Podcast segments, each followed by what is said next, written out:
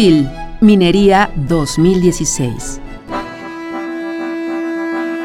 Enrique Graue Vigers, rector de la Universidad Nacional Autónoma de México.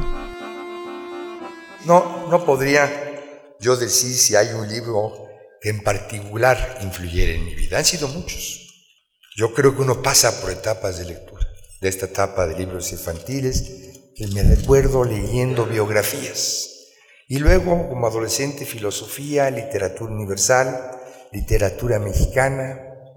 Ahora, ninguna etapa es total y es totalitaria como tal. Salta uno de género, de lectura y va uno gozando cada uno de ellos.